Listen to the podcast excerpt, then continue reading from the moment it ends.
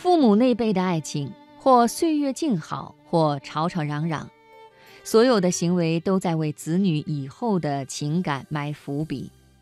对子女而言，最深的爱就是爸爸很爱你的妈妈。接下来我们听一个情感故事。表姐打电话说我，你怎么跟你妈一个德行？她又何尝不是像极了自己的母亲呢？这位人妻永远嫌姐夫买的衣服丑，永远对姐夫的发型不满意。她边给姐夫织毛衣，边声讨他的神情。你有没有发现，有的时候再怎么故意克制，无形中还是沿袭了父母相处的那套方式去爱人？那么。恩爱的父母该如何相处呢？你会觉得在他们面前自己像一个第三者，某种程度而言，这份感受就是他们带给你的最好家教。这个话题我不太有发言权。我的父母谈不上相爱，在一起只算是凑合，却因此伤害到了我哥。我哥三十几岁，离婚很久，父亲问。怎么还不找对象啊？他说：“关于婚姻，我早就没什么想法了。”父亲问：“是不是觉得当初爸爸太失败，你害怕像我一样啊？”他沉默。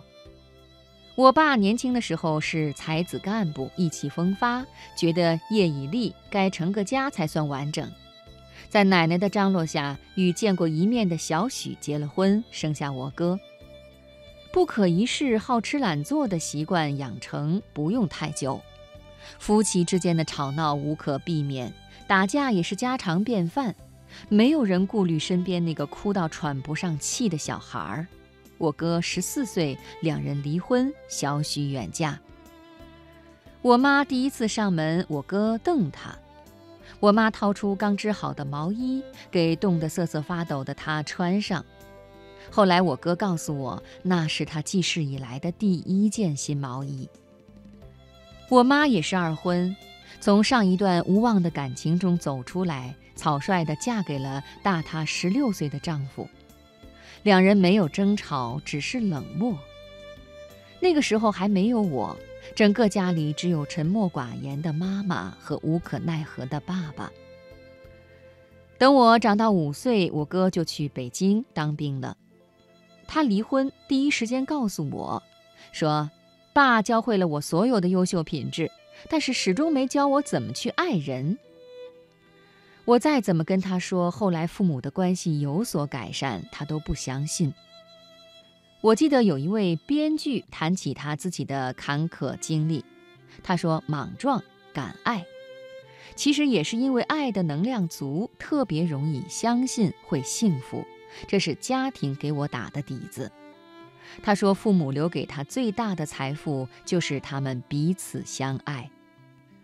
人们总爱讨论孩子到底该穷养还是富养，我的回答是富养，无关物质，而是父母彼此相爱，给孩子最基本的安全感。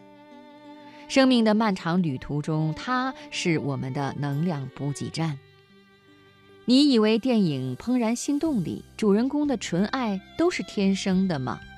影片中女孩的父母吵架了，但马上对她说：“我们一定会解决好，这绝不是你的错。”当晚，父母轮流去女孩的房间向她道歉，告诉她爸妈永远相爱，也永远爱你。